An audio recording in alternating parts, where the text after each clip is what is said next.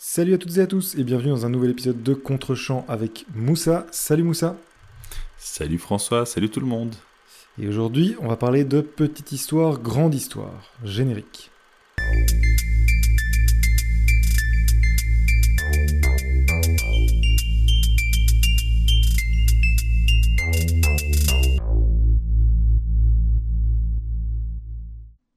Bien oui, en effet, aujourd'hui on va parler de la petite histoire dans la grande histoire, en l'occurrence l'histoire du couple Loving, dans le film du même nom, donc Loving, réalisé par Jeff Nichols écrit aussi par Jeff Nichols en 2016 et basé sur le documentaire de euh, Nancy Bwirski de Loving Story, qui est sorti en 2011, quelques années après le décès de Mildred Loving, qui était donc euh, la euh, seule survivante du couple au 21e siècle. Alors, ce film, que raconte-t-il? Il raconte l'histoire vraie du couple Richard et Mildred Loving qui se marient en 1958 à Washington, D.C., ne pouvant le faire en Virginie, État dans lequel ils résident. De retour en Virginie, où ce mariage est donc considéré illégal, le couple se fait rapidement arrêter alors que Mildred est enceinte de quelques mois.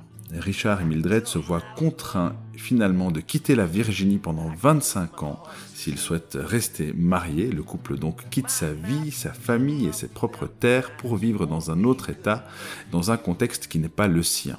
S'ensuit un sentiment d'étouffement chez Mildred qui décide enfin d'entrer en contact avec l'Union américaine pour les libertés civiles, ce qui va euh, de fil en aiguille mener à différentes procédures judiciaires jusqu'à la Cour suprême pour espérer abroger la loi raciste à l'origine de ce drame humain. Un pitch qui a l'air assez, euh, assez banal, euh, le genre de film qu'on pense déjà avoir souvent vu. Et eh bien justement, est-ce que c'est un film que tu as souvent vu, François? Je te laisse la parole, je sens que tu brûles d'envie de parler. Vas-y. Eh bien, écoute, j'ai failli être pris à mon propre piège euh, parce que, oui, j'ai eu très très peur de ça pendant une bonne heure de film. Euh, en fait, ce qui s'est passé, c'est que une fois n'est pas coutume, j'ai j'ai été le mauvais élève. j'ai fait comme toi. Euh, c'est-à-dire que j'ai pas regardé le film en une fois. J'ai commencé par regarder la première heure et je me suis interrompu. Euh, je regardais le film assez tard et, et vraiment cette première heure, c'était un peu un parcours du combattant. Je me suis dit, mais dans quoi est-ce qu'on est, Qu'est-ce que c'est que ce, ce faux rythme, ce film bizarre, très très lent? Et, euh, et heureusement, j'ai repris et le lendemain avec une expérience de visionnage totalement différente qui a complètement changé mon regard euh, sur le film. C'est assez bizarre parce que j'ai vraiment coupé à un moment où, euh, où je, je, me disais, mais je, vais descendre ce film, c'est encore, ça y est, encore un drame ah. didactique, pédagogique à la Moussa, un film de prof de morale hein, qu'on montre dans les écoles avec tu es plein tombé de dans mon piège. Exactement. Eh bien, eh bien, oui. Euh, j'ai vraiment failli tomber dans ton piège parce que lorsque j'ai interrompu mon, premier visionnage, j'étais particulièrement colère sur le film. Euh, en tout cas, j'avais vraiment un avis très négatif. Et puis, il se trouve que la deuxième heure de film est très très très, enfin ouvre totalement la perspective, euh, est très intéressante et au final, bah, c'est Jeff Nichols. On aime tous les deux Jeff Nichols et c'est pour ça aussi que j'étais déçu après la première heure. euh, c'est Jeff Nichols et il y a rien à faire. Bah oui, on adore Jeff Nichols et il y a une raison. Euh, ça se justifie assez vite. Euh, qu'est-ce qui, qu'est-ce qui ne marche pas dans la première partie ou en tout cas qu'est-ce qui m'a donné l'impression que le film ne fonctionnait pas? C'est qu'en fait j'ai été très surpris par, en effet, le film relate une histoire vraie, mais prend un, euh, a un parti pris assez fort. Il a un parti pris en fait du refus du spectaculaire. C'est-à-dire que on a l'habitude de ces grands films pédagogiques sur les changements euh, dans la législation aux États-Unis, ces combats citoyens, ces combats sociaux aux États-Unis. On a été habitué à ça par Hollywood. Et, en fait, au fur et à mesure que le film avançait, je trouve qu'il s'inscrit en, un négatif de ce qu'a pu produire par exemple un Michael Mann avec The Insider Révélation en français, le film où Al Pacino joue un avocat qui défend euh, un, lanceur d'alerte incarné par Russell Crowe, euh, un, lanceur d'alerte au sein de l'industrie euh, du tabac. et en fait, c'est l'exact opposé de ce film-là. C'est-à-dire que le film de Michael Mann est tout en démonstration, tout en, en spectaculaire. C'est vraiment le combat de l'avocat et de deux hommes courageux qui vont changer le système. C'est David contre Goliath. Hein. C'est exactement ça. C'est un récit auquel on est habitué, qu'on a vu souvent, dont l'Amérique raffole. Ici, en réalité, il y a un refus euh, de Jeff Nichols du spectaculaire. Et donc, qu'est-ce que Par quoi ça va passer? Ben en fait, ça va passer par énormément de scènes de l'intime. On va rester avec ce couple, on va rester à hauteur d'homme. C'est vraiment leur histoire et leur histoire qui n'est jamais théorisée. C'est en fait, ça va passer dans la première heure. Comment est-ce que tu installes un récit intime par d'un enchaînement de, de, scènes de la vie quotidienne?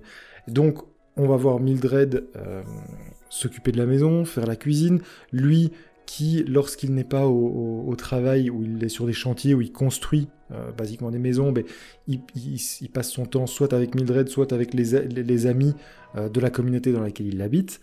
Euh, tu l'as précisé, hein, mais lui est blanc, il habite au sein d'une communauté noire. Je l'ai pas précisé, non, en fait, je l'ai ah pas précisé, donc tu fais bien de le faire. C'est un élément hyper important. C'est un élément hyper important. En fait, donc Richard est blanc, il vit une histoire d'amour avec une femme noire, et ils vivent tous les deux dans, au sein d'une communauté qui est largement peuplée par des Afro-Américains.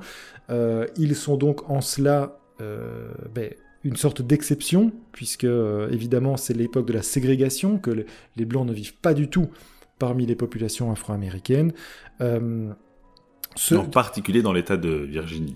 Exactement, c'est un État dans lequel le, concubinage, simplement, le, enfin, le mariage, mais même le fait d'être en, relation avec une personne d'une autre couleur, est considéré comme illégal et est un délit. Ils vont d'ailleurs être arrêtés, tu l'as dit, enfin, pour ça.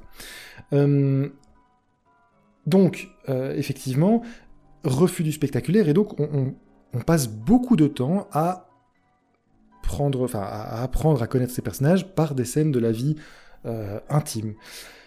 Ce qui passe aussi, ce refus du spectaculaire, par de ce qu'on appelle aux États-Unis de l'underplaying. En fait, là où ben, je mentionnais Al Pacino, et c'est pour ça que je pense que le film s'inscrit aussi en négatif de ce type très démonstratif.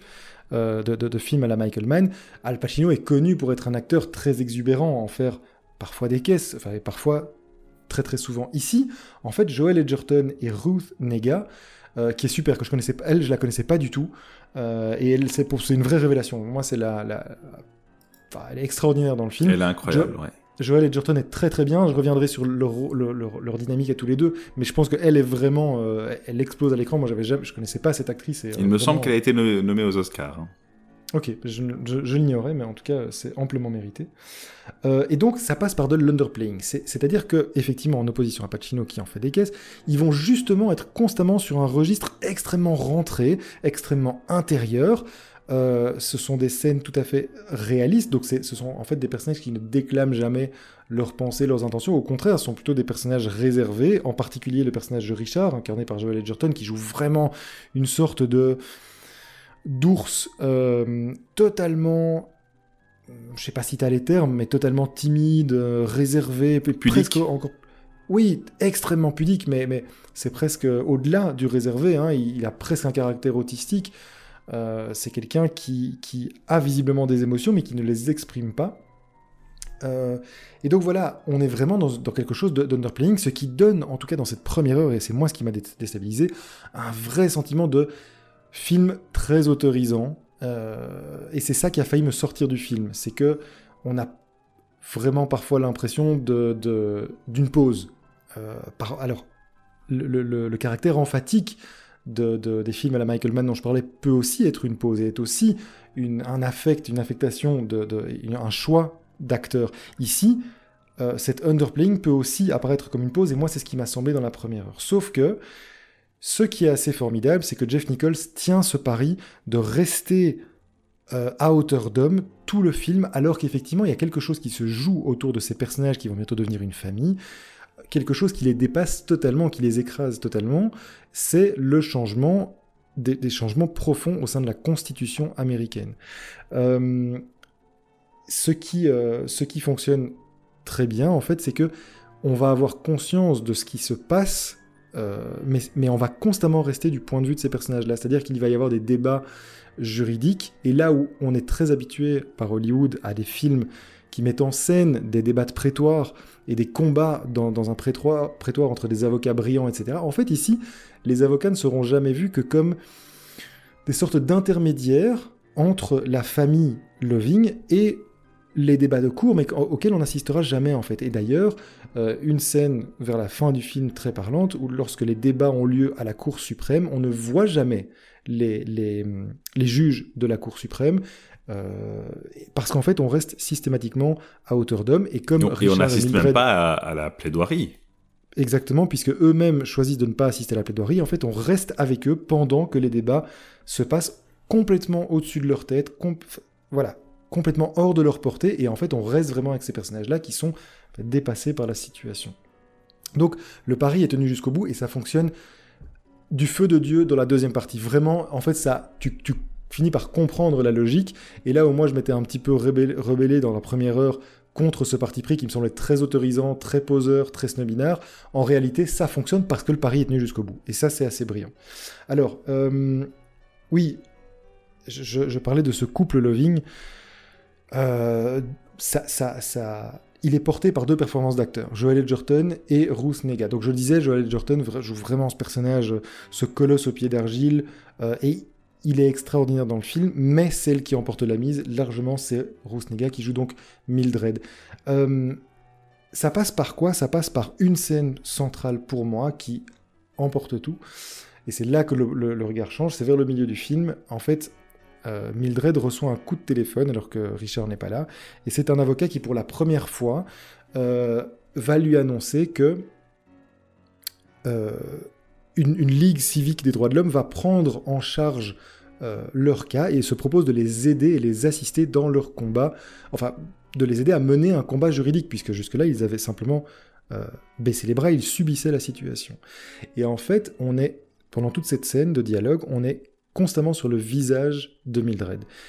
Et là où ce personnage, pendant une heure, a subi les situations, pour la première fois, en fait, il y a quelque chose qui change et il y a un bouleversement puisque soudain, alors qu'elle subissait la condition euh, et la loi aux États-Unis, soudain une institution se propose de l'assister, de devenir une alliée. Et c'est un changement fondamental. Et ce, ce, changement fondamental se lit sur son visage. En fait, elle a un frémissement. Et encore une fois, c'est de l'underplaying, c'est de l'underacting. Donc on n'est pas dans de la démonstration, mais en fait, comme elle est parvenue pendant une heure à rester vraiment extrêmement sobre, avec des émotions très rentrées, il lui suffit d'un frémissement sur son visage à ce moment-là, et c'est un moment bouleversant pour le spectateur, parce que tu comprends tout ce qui change pour elle, euh, tout ce qui va changer pour eux, et ça passe par un simple frémissement sur son visage, et c'est un, moment de... C'est un très très grand moment de jeu d'acteur, je trouve, elle, est extraordinaire dans ce moment-là. Euh, mais ce qui est intéressant, effectivement, c'est leur dynamique à tous les deux. Euh, ce couple, un blanc et une noire. Parce que ils vont pas réagir de la même manière. C'est-à-dire que lui, euh, pendant très longtemps, je me suis dit, d'accord, c'est le gars quasiment autiste qui subit, subit, subit, et en fait, c'est ce qui est intéressant, c'est que c'est elle qui porte, qui a le sens de l'histoire, c'est elle qui a euh, qui porte le mouvement, parce que c'est elle qui va prendre des décisions importantes et lui ne fait que suivre. Mais en fait, c'est un peu plus roublard que ça. Euh, c'est intéressant parce que certes, il subit, mais aussi en fait, il y a malgré tout des scènes où on voit que lorsqu'il faut prendre des décisions pour aller au combat, pour se rebeller, en fait, lui refuse. Il a ce refus de se rebeller et il ne va se contenter que de suivre sa femme. Et pourquoi est-ce qu'il fait ça? C'est intéressant qu'il fasse ça parce qu'il est blanc. Et en fait, il y a deux choses. En fait, lui a peur de bousculer l'ordre établi. Pour lui, l'ordre tel qu'il est, il a été établi par des blancs comme lui, et il n'est, pas question de le remettre en cause. Là où elle, justement, a un sens de la justice, ou en tout cas de l'exclusion plus fort, et en fait c'est elle qui va prendre des décisions, qui va avoir ce sens de l'injustice à combattre.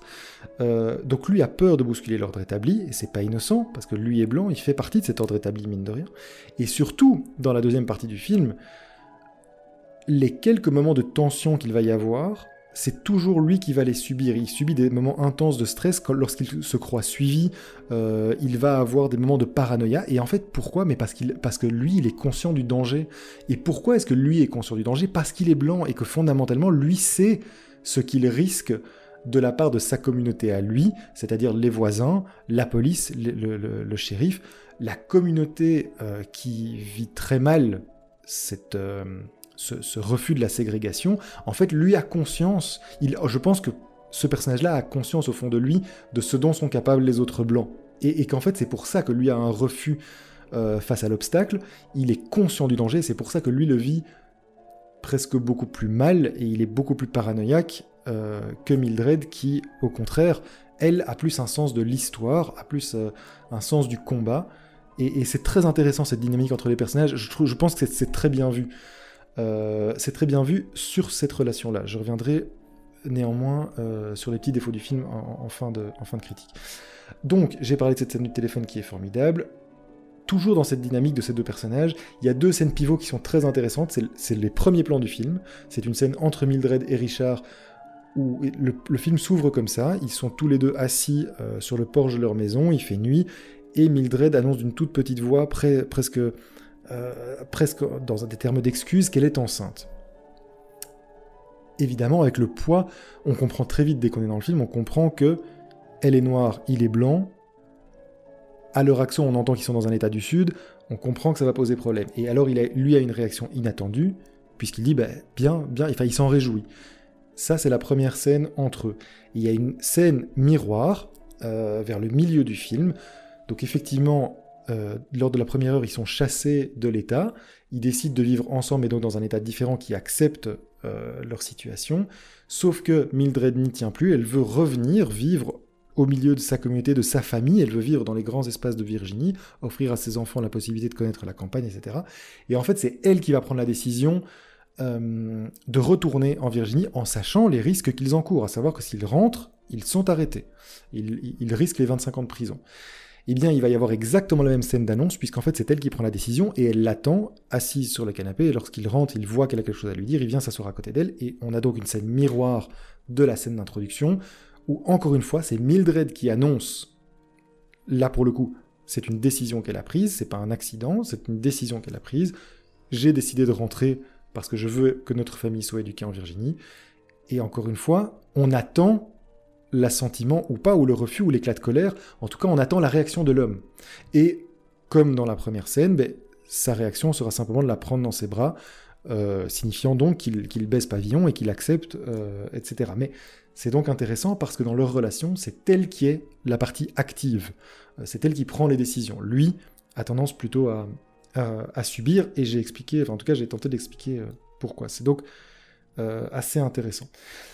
Alors, ça c'est tout ce qui m'a plu dans le film. le film est pourtant pas exempt de défauts notamment dans la répétition des scènes de vie quotidienne. Il faut, il faut savoir que Richard donc, est maçon, il travaille sur des chantiers, il construit des maisons, et on va avoir beaucoup de scènes où on va le voir répéter les mêmes gestes, à savoir euh, poser des briques, enfin étaler du ciment et poser des briques, et puis ensuite euh, enlever le, ciment excédentaire.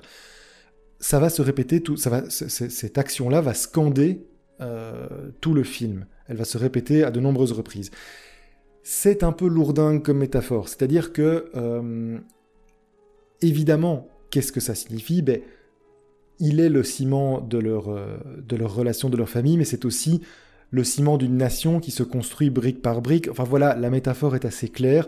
C'est même assez lourdingue parce que finalement, tu l'as compris très vite, et pourtant, euh, Jeff Nichols tient à répéter ses actions jusqu'à la fin. D'ailleurs, le dernier plan, on verra la famille en train de construire une, leur propre maison. Donc voilà, il y a un aboutissement certes avec la dernière scène, mais c'était pas nécessaire, on l'a bien compris dès la deuxième ou troisième fois, or ça t'est répété presque ad nauseam, c'est un peu dommage. Donc il y a une certaine lourdeur dans le film aussi, c'est un peu inévitable par la répétition.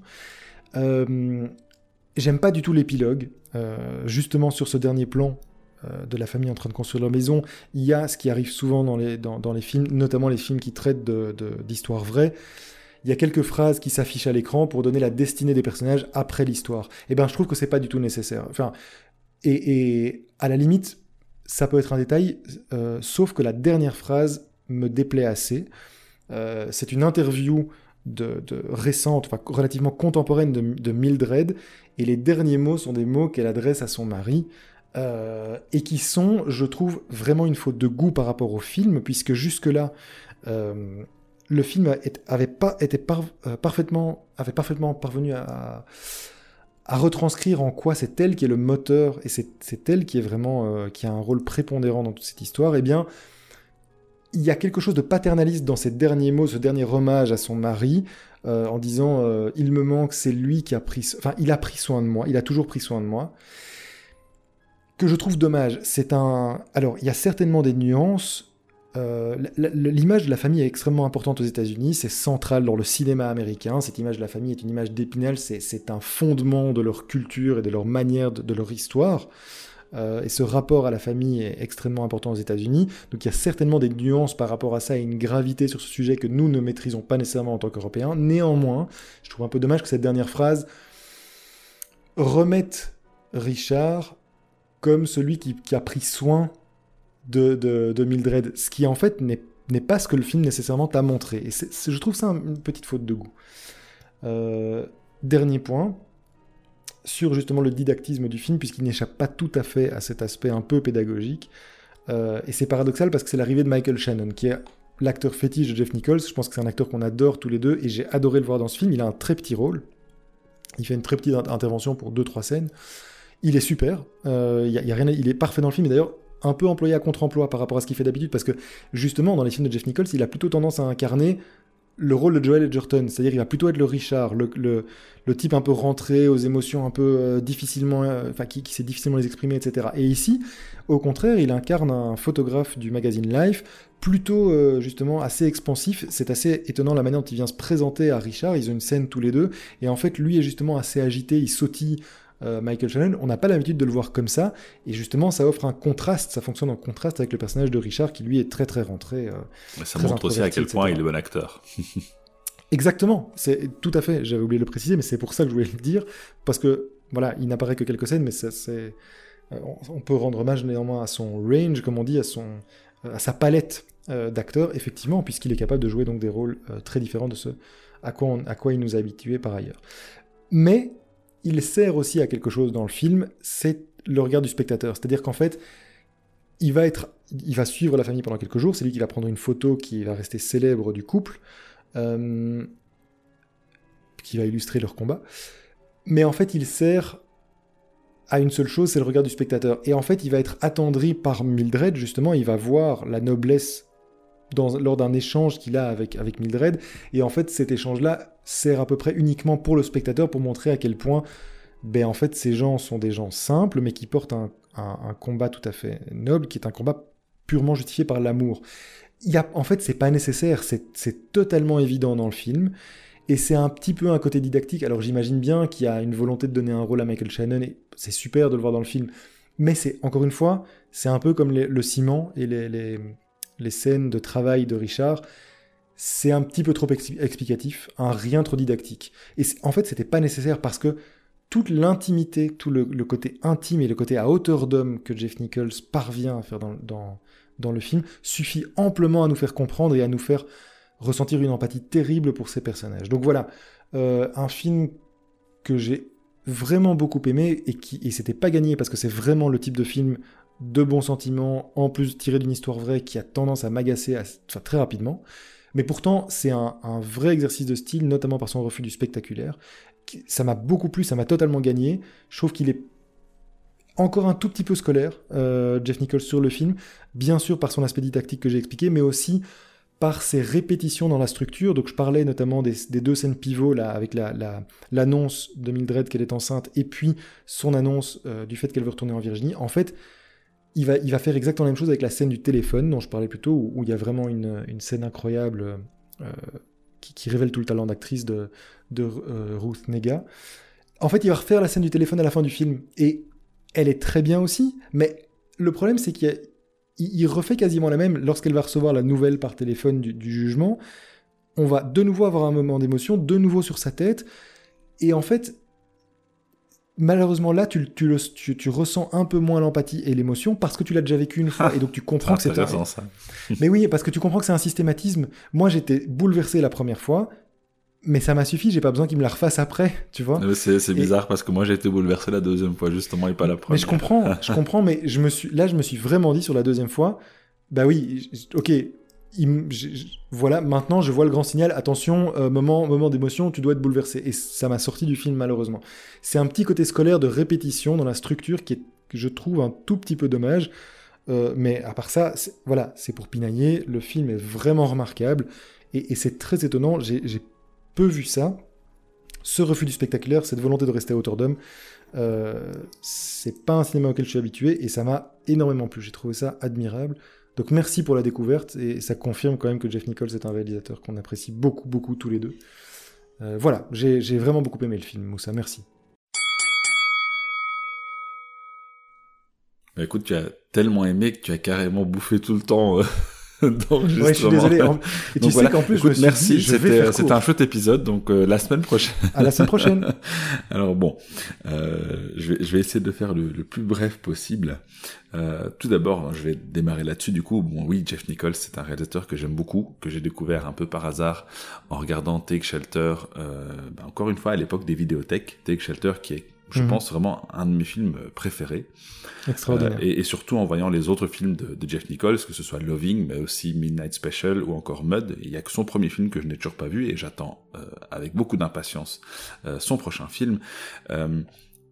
tu as parlé de dynamique et c'est vraiment ça, hein. c'est un petit peu son, son, son gimmick à lui, c'est-à-dire qu'il traite des dynamiques euh, dans les rapports humains, ici au sein du couple, euh, au sein du couple également dans Take Shelter, mais avec un autre élément perturbateur euh, externe qui va venir justement, ben oui, perturber la vie de ce couple. Ici donc c'est ben, le racisme tout simplement, systémique et institutionnel aux États-Unis à une certaine époque et dans un état donné. il y a quelque chose dans la façon dont Jeff Nichols aborde ces dynamiques et ces rapports humains que je trouve très authentique face auquel on, ne peut que ressentir de l'empathie. Euh, ici, en l'occurrence, tu l'as dit, c'est qu'il ne voulait pas, et c'est un choix de sa part, il ne voulait pas faire un feel-good movie. Et je savais mhm. que c'était le, ta crainte, et donc je savais aussi qu'en te proposant ce film, allez, je, n'en étais pas sûr, mais je pensais qu'il te plairait parce que justement, euh, Jeff Nichols refusait d'aller dans le spectaculaire, et en fait dans le commercial, hein, tout simplement, c'est ça le mot. Euh, il a d'ailleurs lui-même dit qu'il y avait clairement une histoire plus commerciale et, et financièrement plus lucrative à faire avec l'histoire de ce couple, mais que ce n'était pas ce que lui voulait.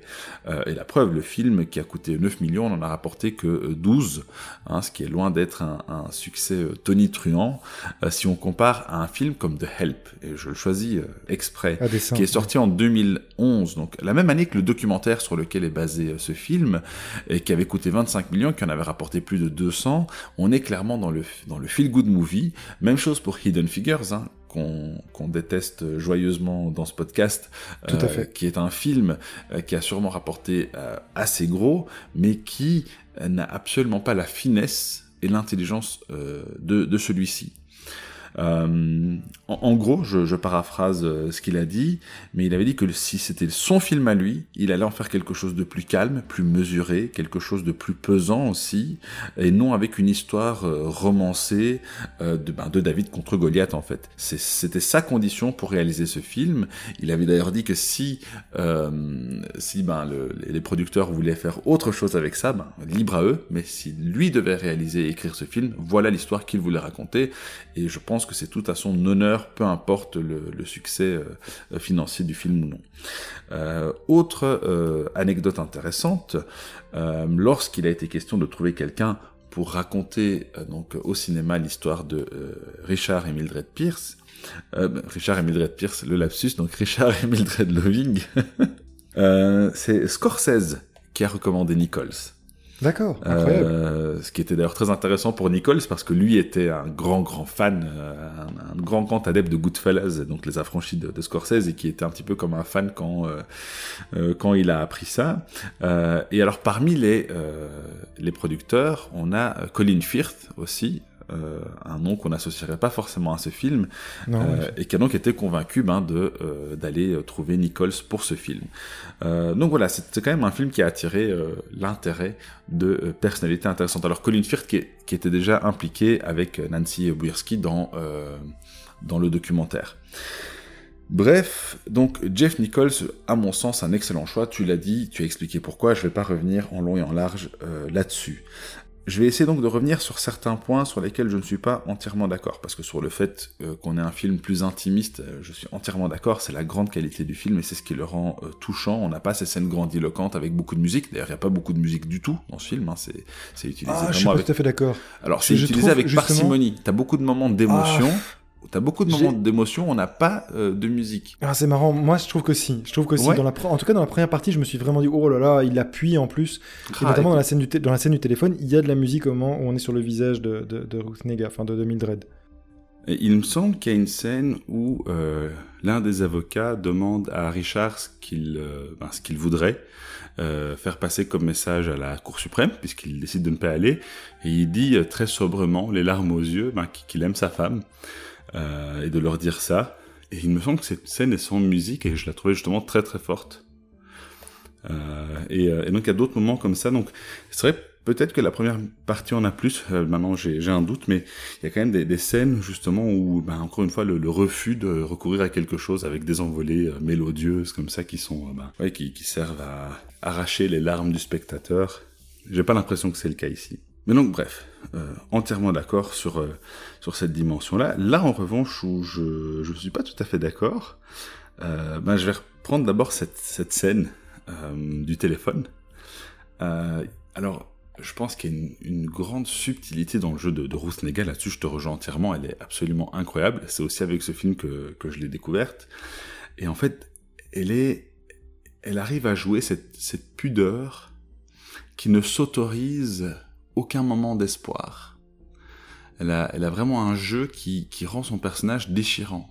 C'est-à-dire qu'elle elle ne s'autorise pas l'espoir parce qu'elle sait, elle, justement, contrairement à, à son mari, euh, que qu'espérer le changement dans sa condition, c'est, euh, c'est pour dire les choses avec euphémisme, c'est audacieux.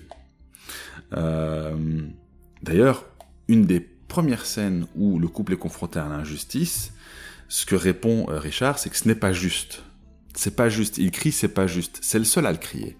Elle ne le fait pas. Même le père de Mildred ne le fait pas parce que eux savent que c'est pas juste. Mais pour eux, c'est juste ça la réalité. Euh, et donc, euh, elle a toujours cette espèce de, pudeur qui ne s'autorise aucun espoir. Et alors certes, la scène où on lui dit euh, que donc la ACLU, hein, donc c'est l'organisme qui va venir en aide au couple légalement, et qu'ils n'auront pas à payer pour, parce que c'est important aussi, eh bien, effectivement, on voit pour la première fois de l'espoir dans ses yeux, mais qu'elle réprime très très vite. Là où à la fin, on sent le relâchement euh, par rapport à tout ce qu'elle a vécu. Toujours avec cette petite répression où, elle ne s'autorise pas encore à trop de joie, où elle se contient, et c'est aussi lié, je pense, au tempérament de, la personne hein, qu'elle est censée incarner. Euh, mais donc, je, pense qu'il y a vraiment une, différence entre ces deux scènes euh, qui fait que la première, on est comme elle. On se dit, ah, est-ce qu'on entrevoit enfin une, solution à leur drame? Là où à la fin, on se relâche comme elle. Et donc c'est pour ça que j'ai trouvé cette, dernière séquence beaucoup plus, euh, beaucoup plus touchante. Euh, euh, ensuite, oui, alors la dernière phrase, le He took care of me, j'entends tout à fait ce que tu dis, et je dis pas que ça ne m'a pas effleuré l'esprit, néanmoins ça renvoie à un dialogue du film. Richard, son rôle, c'est le rôle du provider, comme on Tout à fait. Ah oui, c'est très, C'est le bon père de famille. Donc c'est lui qui va au travail, c'est lui qui ramène l'argent et c'est lui qui veut qui veut s'assurer que comme bah, n'importe quel euh, papa et n'importe quel mari, bah, il puisse prendre soin de sa famille. Mm-hmm. Euh, c'est juste que lui, on lui complique la tâche du fait que bah, il, il, a choisi d'être euh, marié à une femme noire. Et donc il se rend compte désormais de l'injustice qui touche cette communauté puisqu'il a décidé lui-même d'en faire partie euh, indirectement. Et donc, euh, à un moment donné, à un moment d'ailleurs de grande émotion, il la regarde euh, alors qu'ils ben, sont dans la chambre à coucher et avant de d'éclater en sanglots, il, dit je, je pense que la phrase exacte c'est je je, je, veux prendre soin de vous, je vais prendre soin de vous, en parlant de, de lui et de sa femme. Et donc, cette dernière euh, phrase, qui est tirée d'une vraie interview, elle a du sens. parce qu'elle renvoie à cette séquence-là. Donc je, je voilà, je suis pas entièrement d'accord sur sur la faute de goût. À la limite, on aurait pu juste se passer de, tout le texte. Ça, là-dessus, je peux, je peux te rejoindre. Mais à partir du moment où on le met, cette phrase-là, en tout cas, elle a du sens par rapport à à ce que l'on voit euh, euh, dans le film. Venons ensuite au personnage de, Michael Shannon. Alors oui, ben, moi j'aime juste beaucoup Michael Shannon et j'aime les réalisateurs qui, ben, qui, ont, qui ont leurs propres équipes en fait. Hein. D'ailleurs, euh, Joel Edgerton joue également dans Midnight Special, mhm. euh, avec, euh, qui a été réalisé aussi, écrit par, par Jeff Nichols. Et, ça m'étonnerait pas de le revoir dans, dans de futurs films. J'aime bien des réalisateurs qui trouvent une équipe avec laquelle ils bossent bien. C'est toujours, je pense, quelque chose de positif. Ben, on, le voit aussi avec Scorsese. Hein. Ouais, bien sûr. Donc c'est pas du tout quelque chose d'étonnant ou, ou euh, ou de surprenant. Mais euh, ici, j'ai pas l'impression que le rôle euh, de Shannon est purement pédagogique. Effectivement, tu as raison. Le but, c'est de, ben, de partager le, regard du, spectateur. mais c'est aussi une, façon parce qu'en fait, le rôle du personnage, qui est photographe, ça va être de montrer ben, finalement à une, à une, plus grande population au sein des États-Unis euh, ce que vit ce couple. Et moi, c'est plutôt comme ça que je l'ai pris. À partir du moment où tu fais un film euh, qui traite d'un sujet pareil, souvent, ce que tu as, ben, tu as même des scènes, tu as même des montages où euh, le public, eh bien, se prend, je sais pas moi, d'affection pour le drame de gens auxquels ils ne sont absolument pas connectés. c'est plutôt justement le genre de scène qui a tendance à m'agacer. Ici, je trouve intelligent de la part de Nichols de ne pas passer par une, scène comme ça, mais de prendre donc un vrai personnage, euh, euh, et donc le, vrai photographe qui a pris cette photo dans le salon euh, des Loving, et c'est lui qui joue effectivement le, rôle du public ici plutôt que d'avoir un vrai public avec, voilà, comme je dis, des scènes de montage, avec une surmédiatisation, etc., etc. Euh, et donc je trouve que c'est assez malin. Je pense pas que c'est seulement performatif ou juste pour, euh, pour appeler un copain, quoi. Euh, même si ça a pu jouer, encore une fois, je, je le regrette pas du tout. je sais pas si tu veux rebondir là-dessus. Non, non, je te, je te suis. Je, je, me battrai pas là-dessus. J'entends, et c'est de toute façon, ça c'est vraiment un détail dans le film. C'est, on, on, parle de deux scènes là, qui en plus sont, sont très bien jouées, assez touchantes. Mais voilà, moi je vois, je pense qu'on aurait pu s'en passer, mais j'entends tout à fait ce que tu, ce que tu nous expliques. Et alors, du coup, le dernier point, euh, c'est le personnage de, Je ne vais pas revenir sur l'acting, on en a déjà assez parlé, mais le personnage de, Joel Edgerton, ce que j'aime beaucoup, alors c'est un peu tout le souci que j'ai avec les films comme. Euh, comme bah, The Help notamment, même si c'est touchant comme film, hein, je ne vais pas euh, non plus allègrement cracher dessus, mais le vrai souci que j'ai avec ces films-là, ou les films comme Hidden Figures, c'est que ici, alors évidemment, c'est lié au scénario du film, mais le personnage principal, blanc, euh, ne se contente pas, comme un acteur extérieur, de voir ce qu'est le racisme. Mhm. Il est dedans.